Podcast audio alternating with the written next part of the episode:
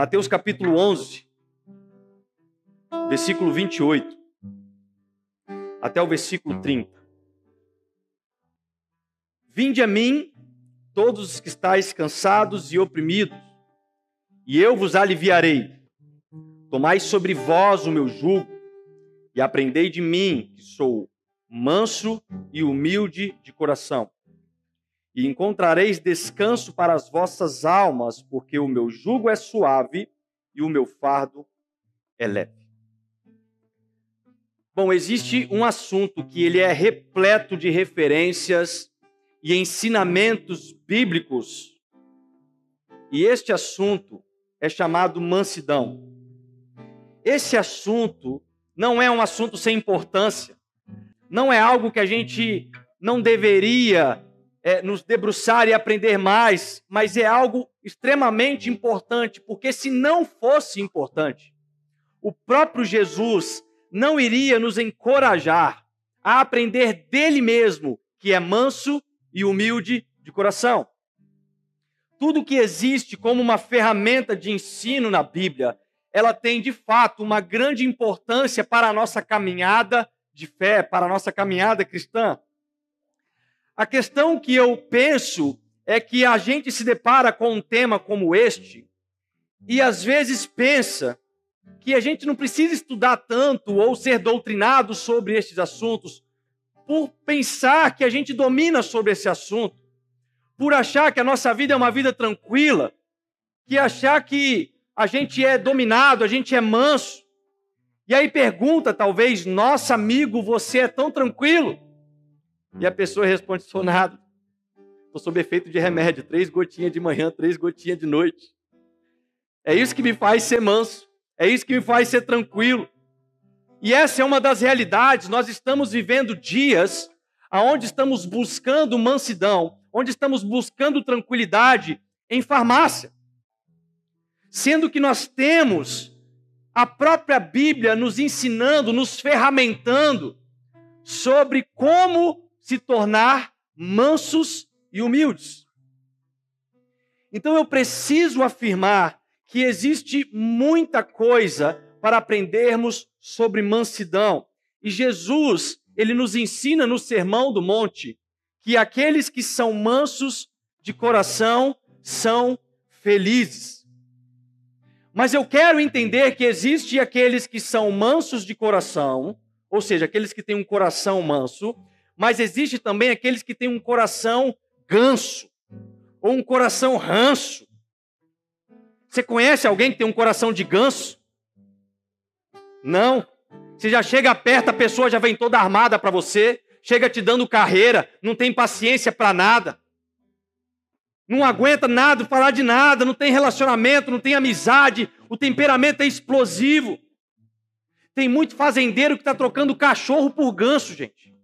Porque o cachorro ele se torna ainda amiguinho. Agora, ganso não. Quem tem um coração de ganso não quer relacionamento. Quem tem um coração de ganso ele sai dando carreira, ele sai explodindo para cima de todo mundo. Tem muitos relacionamentos matrimoniais, muitos casamentos, aonde o marido e mulher estão vivendo com um coração de ganso. Existe uma pesquisa britânica que fala que os casais na, na, na Inglaterra brigam cerca de 312 vezes por ano. Misericórdia, irmão é mais tempo brigando do que fazendo outra coisa. Mas também tem muitas pessoas que já atingiram a essa característica bíblia, a esta bênção na vida, e eu quero com muito respeito citar a experiência ou um exemplo de um dos homens mansos de coração que eu conheço, vivo nesta terra. Eu quero fazer isso de forma de elogio, de forma para honrar essa pessoa que eu aprendi e aprendo tanto com ele. Doutor Ulisses Moreira. Tem alguns aqui que conhecem o doutor Ulisses. Irmãos, pensa num homem manso. Eu me lembro que no ano passado, quando ainda estava cursando psicanálise com o doutor Ulisses, eu que tenho uma autocobrança, algo particular, de ser pontual nos meus compromissos. Eu não gosto de ser atrasado. Eu não gosto de chegar no local que eu marquei um compromisso atrasado, porque eu acredito que eu estou desrespeitando as outras pessoas quando eu faço isso. Então eu fico bravo quando eu chego atrasado. Eu fico bravo quando eu vejo pessoas chegando atrasado, mas Deus está me dando um coração manso em cima disso. Mas nesse dia específico, eu acordei um pouco atrasado. E eu tinha que pegar o carro e ir até a Vitória. Um dia meio chuvoso, o trânsito mais complicado. E por mais que eu acelerei, por mais que eu tentei chegar no horário, eu cheguei 20 minutos atrasado na minha aula. E aí, já com aquela expectativa, sabe, me crucificando. Poxa vida, não estou sendo exemplo nem para mim, nem para os meus colegas, nem para o doutor Ulisses, que eu honro tanto esse homem. Estou chegando atrasado numa aula dele. E aí, quando eu cheguei, entrei naquela sala de aula, o doutor Ulisses, ele para, ele já estava dando aula, ele para a aula e fala o seguinte: Glória a Deus, irmãos. Vamos agradecer a Deus porque o irmão Fábio chegou em segurança.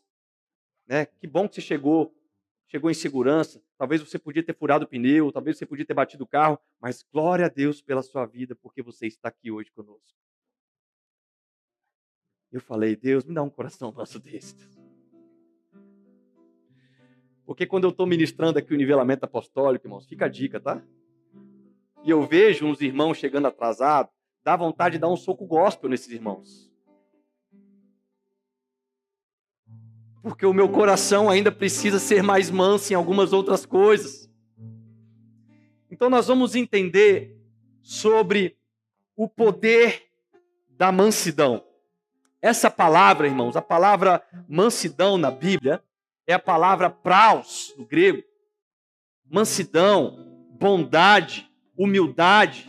E ela significa é, é, brando, ser suave no trato com os outros. E nos tempos bíblicos, esta palavra, que é traduzida para nós, principalmente como manso, mas também como humilde, significava muito mais do que na nossa língua hoje em dia. Porque a palavra praus, ou a palavra mansidão no tempo bíblico, ela tinha uma conotação, ela tinha uma ideia de algo que podia ser domesticado. É como um cavalo selvagem que poderia agora ser domesticado. Ele continuava tendo seus atributos, os seus, a sua força, entre outras coisas, mas ele era agora domesticado. E esse é o primeiro ponto que eu quero destacar nesta série, é que o poder da mansidão nos dá autocontrole. O poder da mansidão nos dá autocontrole. O que, que a mansidão faz? A mansidão, ela te torna devagar para ofender e devagar para você re receber ofensas. A mansidão faz isso. Você já se perguntou quanto tempo você precisa para perder o controle? Você já se perguntou quanto tempo dentro de uma discussão você precisa para estourar, para perder o controle, para falar palavras que não deveria, ou quando você perde o controle porque você escutou algo que não gostaria de escutar e você perde o controle. E eu não digo somente de um controle físico, mas talvez principalmente de um controle de agressividade verbal, porque irmãos, tem palavras que machucam mais do que agressividade física. Tiago capítulo 1, no verso 9, nos ensina, portanto, sejamos tardios no falar e prontos para ouvir. O que Tiago está nos ensinando é exatamente uma característica da mansidão: ser tardio no falar e pronto para ouvir. Quanto tempo você demora para falar o que não deveria? Quanto tempo você demora para falar algo que você sabe que vai machucar as pessoas? Quanto tempo você demora para nunca estar disposto a ouvir o que você deveria ouvir? uma verdade para a sua vida. Porque tem pessoas que correm da verdade quando ela vai ser confrontada com a verdade, quando ela vai ser discipulada, quando alguém chega para ela e fala: Olha, você precisa ouvir o que eu vou te falar aqui agora. E aquela pessoa ela foge, ela estoura, ela não aguenta, porque o estupim está curto. Nós somos explosivos. E quando o estupim está curto, irmãos, explosões acontecem a cada momento. E aí no final do dia, você parece que está chegando de uma guerra esgotado, sobrecarregado, mutilado, ferido, cansado, oprimido. E para esse tipo de pessoa é que Jesus fala: Vinde a mim, os que estão cansados e oprimidos, e eu vos aliviarei. E a gente lê esse versículo ou escuta sobre esse versículo e a gente sempre encontra um escape, um descanso. Glória a Deus. Eu vou a Jesus e ele vai retirar a, a, o meu cansaço, a minha opressão, sabe? Ele vai me aliviar disso tudo.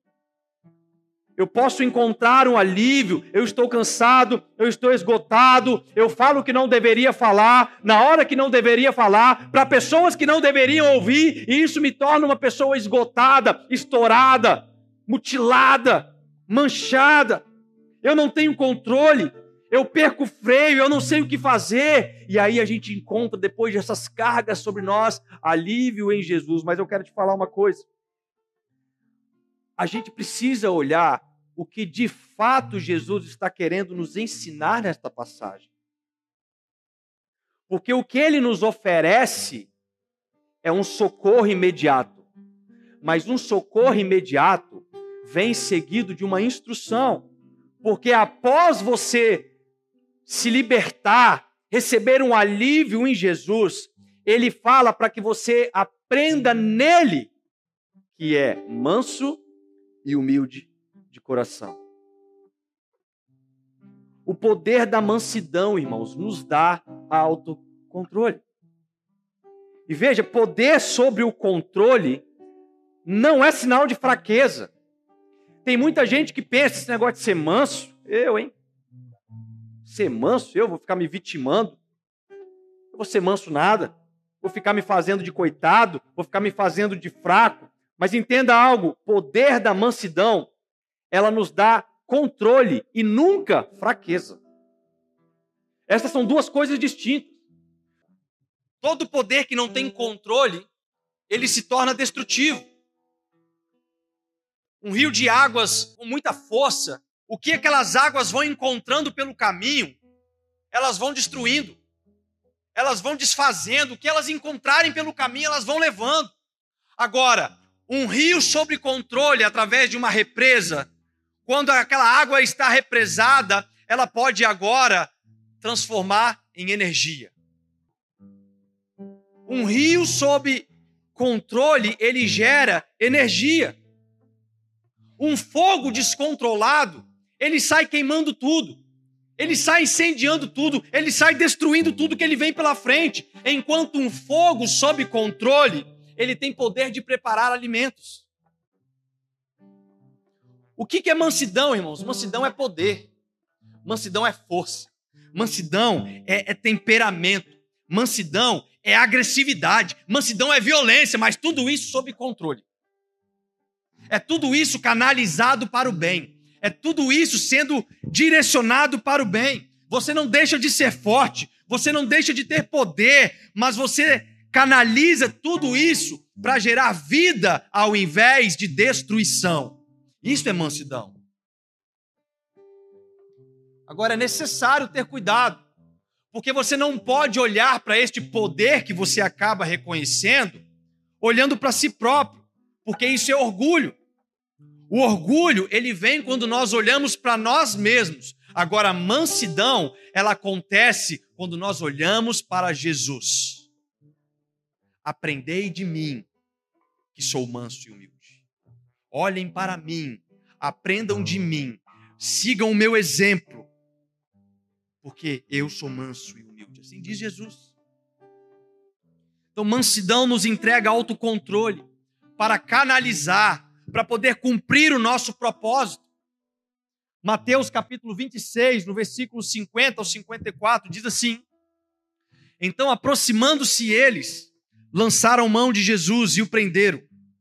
E eis que um dos que estavam com Jesus, estendendo a mão, puxou da espada e, ferindo o servo do sumo sacerdote, cortou-lhe uma orelha. Então Jesus disse-lhe: Embainha tua espada, porque todos os que lançarem mão da espada, a espada morrerão. Ou pensas que tu, ou pensas tu que eu não poderia agora orar ao meu Pai e que ele não me daria mais doze legiões de anjos? Como, pois, se cumpririam as escrituras que dizem que assim convém que aconteça. Nesse texto, irmão, nós vemos claramente um exemplo de Pedro, que ainda não havia conquistado mansidão. Pedro, ao ver Jesus ser preso, ele, ele vai lá e toma uma postura do seu temperamento. Ele pega a sua espada e ele vai tomar uma atitude, ele corta a orelha de um soldado chamado Malco. E aí Jesus repreende a Pedro. Depois ele pega a orelha do soldado romano e mostra uma atitude de poder. Jesus faz um milagre, ele cola a orelha de volta e ele volta a ter orelha. E aí depois que Jesus faz isso, Jesus agora começa a falar para Pedro sobre o que é ter poder, o que é ter mansidão. Jesus fala o seguinte, Pedro, você acha que se eu orar ao Pai aqui agora e pedir para Ele, você acha que Ele não vai me mandar pelo menos mais 12 legiões e eu resolvo tudo isso aqui, Pedro? Você acha que o Pai não vai me atender, Pedro? Eu tenho poder para isso, Pedro. Eu tenho condições de fazer isso. O Pai vai me atender e eu resolveria esse problema, Pedro. Porém, porém, aprenda uma coisa, Pedro. Aprenda a ser manso como eu sou manso, porque mansidão nos entrega controle do nosso poder. Uma pessoa que possui uma arma de fogo, por exemplo, uma pessoa que possui uma faca, uma pessoa que possui um certo tipo de poder nas mãos e ela é descontrolada, aquilo vai virar uma maldição. Qualquer pessoa para tirar um porte de arma hoje ela tem que passar em psicólogo, tem que passar em psiquiatra, tem que passar numa série de situações, porque eles não querem colocar poder em uma pessoa que não tem controle, porque poder em quem não tem controle gera destruição. Mas quando você adquire mansidão, você recebe também autocontrole. E quando você recebe autocontrole, você canaliza o seu poder, porque mais importante do que demonstrar poder é cumprir propósitos. É isso que Jesus mostra para Pedro. Você acha, Pedro, que eu não poderia expor o meu poder aqui? Você acha que eu não poderia orar ao Pai, chamar os anjos e os anjos resolveriam o meu problema? Eu demonstraria o meu poder, eu mostraria que eu sou poderoso, mas eu não cumpriria o meu propósito. Enquanto Pedro tinha uma espada que te dava poder, Jesus tinha mansidão que dava controle sobre todo o poder. Então, mansidão nos ensina que mais importante do que demonstrar força e poder é cumprir o nosso propósito. Poder sem controle, poder sem mansidão, te entrega resultados de destruição. Poder sem mansidão vai te gerar orelhas cortadas. Poder sem mansidão vai te trazer pessoas feridas, mas quando aprendemos a ser mansos como Jesus, nós controlamos o poder para cumprir o nosso propósito em Deus. O segundo ponto é que o poder da mansidão nos torna humildes. Presta atenção, mansidão não te torna pobre, mansidão te faz humilde. E são duas coisas distintas. O conceito de uma pessoa humilde não é uma pessoa pobre. Aliás, eu diria que humildade é uma das maiores riquezas que um homem pode possuir. Olha o que diz em Provérbios capítulo 22, versículo 4. Muda, por favor. A recompensa da humildade e do temor do Senhor são a riqueza, a honra e vida. Essa é a recompensa de quem é humilde no Senhor. Riqueza, honra e vida. Então eu diria que a pessoa que não é humilde, ela se torna orgulhosa. E orgulho tem como resultado a humilhação. Uma pessoa orgulhosa, ela nunca está disposta a se nivelar por baixo. Uma pessoa orgulhosa, ela nunca está disposta a descer um degrau para ajudar o próximo.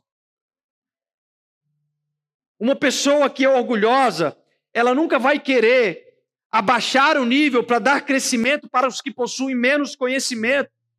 E esse tipo de pessoa, irmãos, ela está destinado a dois resultados: o de humilhar pessoas e o de ser humilhada.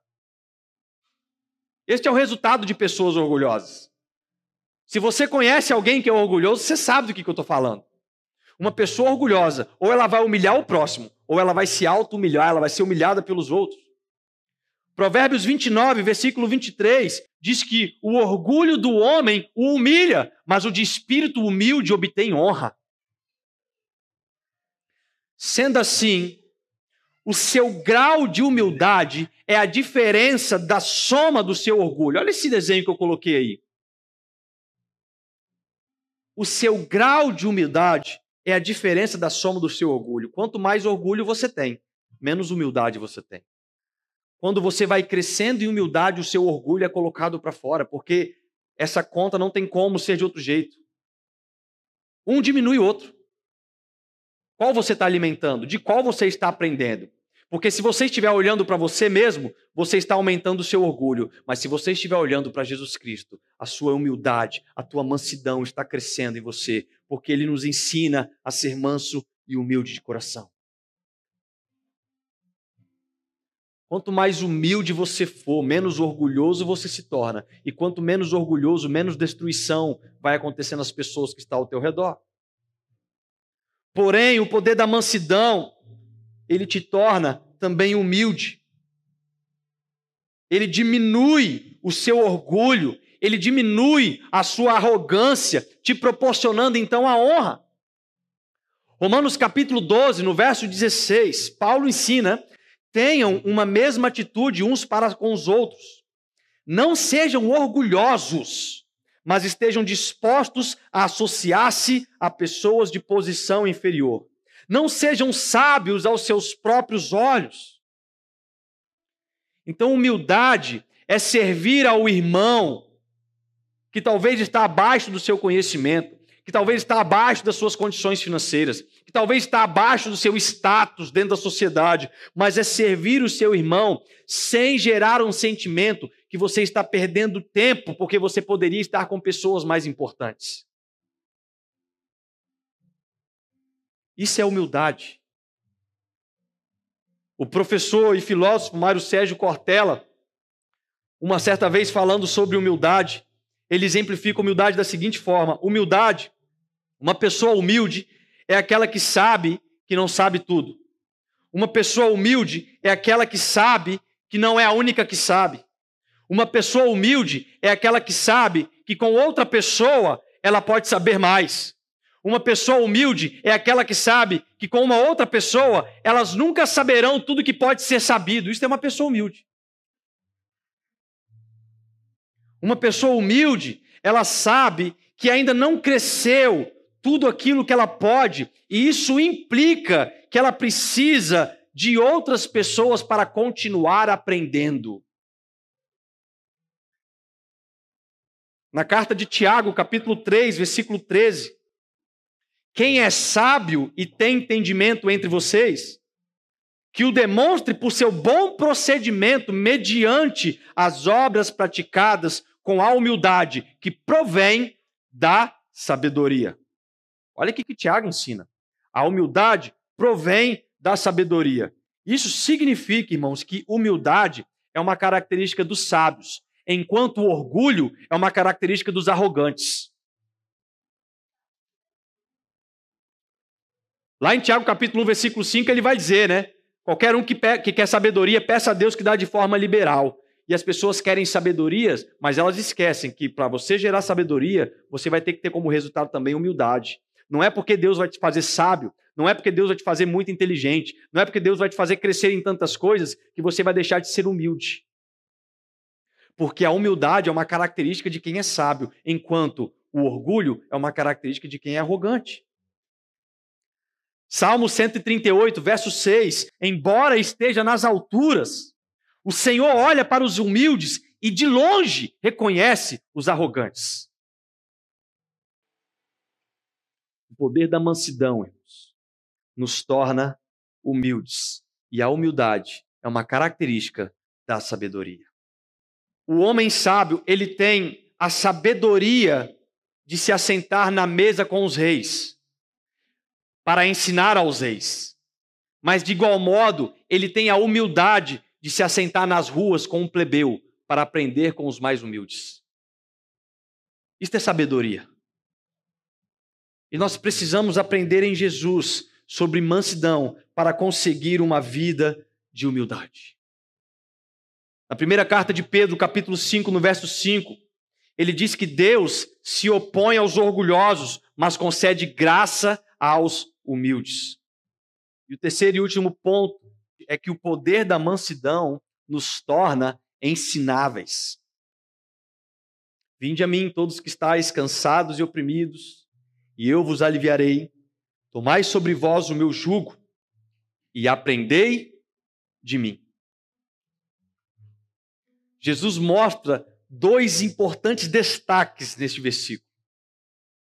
Ele diz: Aprendei de mim.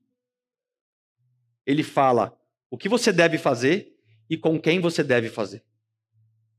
Ele é muito objetivo. Quando nos entregamos a Jesus, quando nós colocamos sobre nós o jugo de Cristo, nós temos agora a oportunidade de aprender em Jesus. Mas não é um aprendizado qualquer, irmãos. É um aprendizado com o próprio Cristo. Uma pessoa que ela é orgulhosa, ela não é ensinável. Uma pessoa que ela é orgulhosa, ela, ela não quer se submeter ao ensino porque ela acha que já sabe tudo. Já teve aquela experiência de conversar com uma pessoa? Você quer ensinar para ela? Ela fala: Não, isso aí eu já sei, já sei tudo. Assim, como você já sabe, estou te ensinando agora. Não, já sei tudo. Conhece uns adolescentes assim que você vai falar para ele negócio, não, eu já sei tudo. Ele é, é, é o mais sábio do mundo. Uma pessoa mansa e humilde, ela tem a oportunidade de aprender de Cristo. E por que razão eu quero frisar sobre o aprender de Cristo?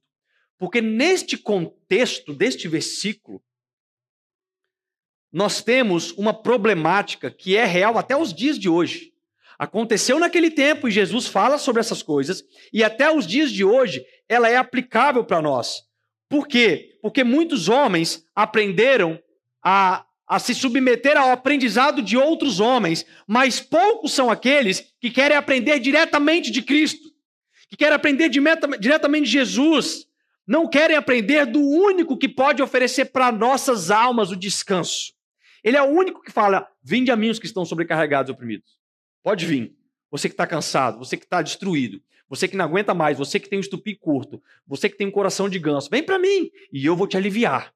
E quando eu te aliviar, você vai poder aprender de mim, que sou manso e humilde de coração. Lá em Marcos capítulo 7, no versículo 6 ao 9, diz o seguinte: E ele, respondendo-lhes, disse-lhes: Bem profetizou Isaías acerca de vós, hipócritas, como está escrito: Este povo honra-me com os lábios, mas o seu coração está longe de mim. Em vão, porém, me honram, ensinando doutrinas que são mandamentos de homens. Porque deixando o mandamento de Deus, retendes a tradição dos homens, como lavar dos jarros e dos copos, e fazeis muitas outras coisas semelhantes a estas. E dizia-lhes: Bem invalidais o mandamento de Deus para guardardes a vossa tradição. Ele continua dizendo, invalidando assim a palavra de Deus pela vossa tradição, que vos, que vós ordenastes, e muitas coisas fazeis semelhantes a estas.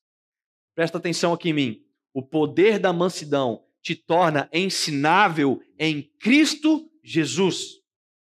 Sabe por quê, irmãos? Porque Cristo é mais importante do que a tradição. Cristo é mais importante do que denominação. Cristo é mais importante do que placa de igreja, irmãos. A mansidão te faz olhar para Jesus e aprender dele, que é manso e humilde. Tem muito crente que está enraizado nas tradições. Tem muito crente que, quando são colocados para ser instruído pela palavra da verdade, fala, irmão, vem cá, senta aqui, vamos ler a Bíblia junto aqui. Olha o que a palavra de Deus fala sobre esse assunto. Ah, não. Peraí, irmão, para parar com isso. Quero não, não quero ouvir sobre isso. Não quero conhecer essas coisas aí. Poxa vida, eu aprendi assim. Meu pai fazia assim, meu avô fazia assim, as minhas gerações faziam assim, a minha igreja faz assim há X tempo. Que história é essa? Vou ter que aprender agora da Bíblia?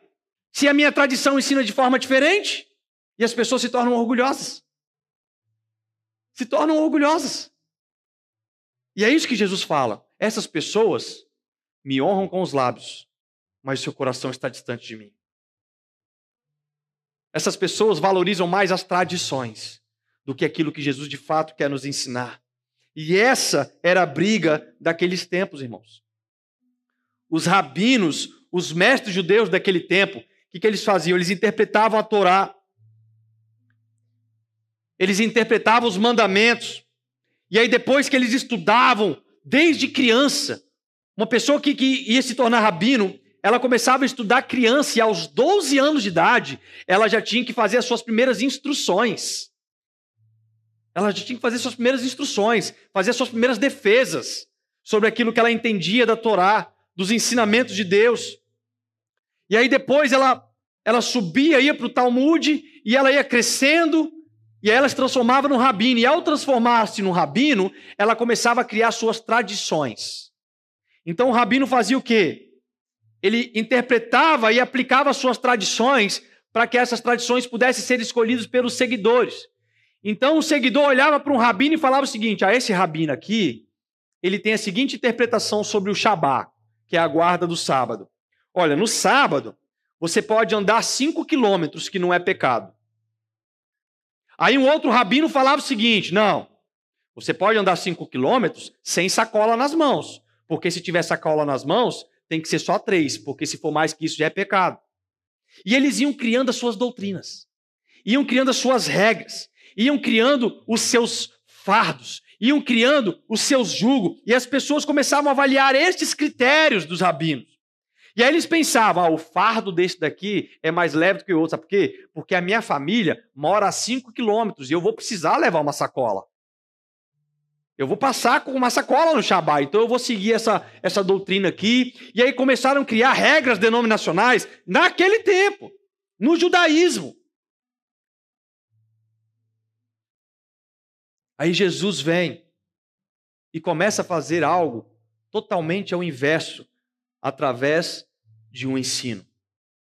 Porque Jesus ele não vem falar sobre o que pode te gerar benefício. Olha, segue aqui na igreja, né? Tem gente que é assim, né?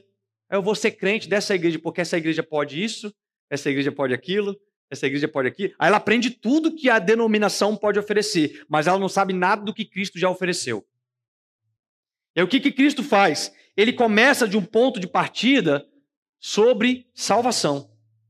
Ele começa a ensinar sobre o que é salvação. Porque quando você entende verdadeiramente a graça que nos alcançou lá na cruz, irmão, deixa eu te falar aqui, ó, todo fardo fica leve. Quando você entende aquilo que Jesus já fez por nós, todo jugo é suave, irmãos. A parte pesada ele já carregou. A parte dolorosa ele já levou lá na cruz. O peso do fardo não está vinculado na nossa entrega, porque a nossa entrega a Jesus é a parte leve. Essa é a parte leve. Então a única regra que ele coloca para nós é como ele falou para Pedro: qualquer um que quiser me seguir, tome a sua cruz e me siga. É isso. O que é tomar a cruz? É morrer para si próprio. É Gálatas 2,20. Já estou crucificado com Cristo, agora vivo não mais eu. A vida que eu agora vivo, vivo por Jesus mediante a fé. Isso é leve. Não tem peso nisso, irmãos. Tem peso naquilo que Jesus fez na cruz suportar todos os pecados da humanidade. Tem peso aquilo que ele fez. Então, presta atenção, não é sobre ir na igreja de domingo. Não é sobre guardar um dia da semana, que é o Shabat. Não é sobre fazer isso, sobre fazer aquilo, que vai te dar essa condição de ser salvo. Não é sobre isso, irmãos. Não é sobre essas inúmeras coisas insignificantes, humanas, doutrinas humanas. Agora é sobre aprender de Cristo. É sobre aprender de Jesus. Porque olha o que ele diz em João 17, versículo 3: E a vida eterna é esta, que te conheçam a ti, o único Deus verdadeiro, e a Jesus Cristo, a quem enviaste. Então o que, Jesus está falando? Olha, você está procurando o jugo mais leve aí? Deixa eu te falar, vinde a mim, os que estão sobrecarregados, Você que não aguenta mais a, a, a viver uma vida religiosa, porque isso pesa. Ai, se eu não for na igreja domingo, estou em pecado. Meu Deus. Se eu não fizer isso, ai, estou em pecado. Meu Deus, está pesado. É como se a salvação tivesse nas suas mãos, assim. Eu vou me salvar ou eu vou me perder. Para de pensar nisso. Quem te salva é Jesus. A graça te basta.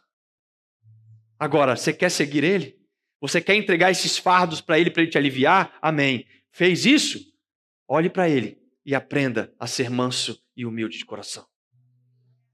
Aprenda a ser manso e humilde de coração. Até onde, irmão, você está permitindo a tradição te paralisar para não entrar no próximo nível? Até onde? Até onde você não está disposto a se enfrentar biblicamente porque você pratica uma tradição há tantos anos? E talvez você já sabe que essa tradição não é necessária. Aliás, tradição nenhuma é necessária. É necessário obedecer os mandamentos de Jesus celebração da ceia, o batismo, tomar a nossa cruz e seguir Ele, morrer para nós mesmos. Até onde? Porque se de fato a tradição está te atrapalhando a conviver mais com Jesus, eu preciso te falar algo. Você precisa de mansidão. Porque mansidão nos dá autocontrole. A mansidão nos faz humilde. E a mansidão nos torna ensináveis para aprender em Jesus. Que Deus seja louvado. E que a gente receba um coração manso. Que a gente receba autocontrole. Que as nossas energias furiosas sejam canalizadas para cumprir os nossos propósitos. Amém? Glória a Deus, glória a Deus.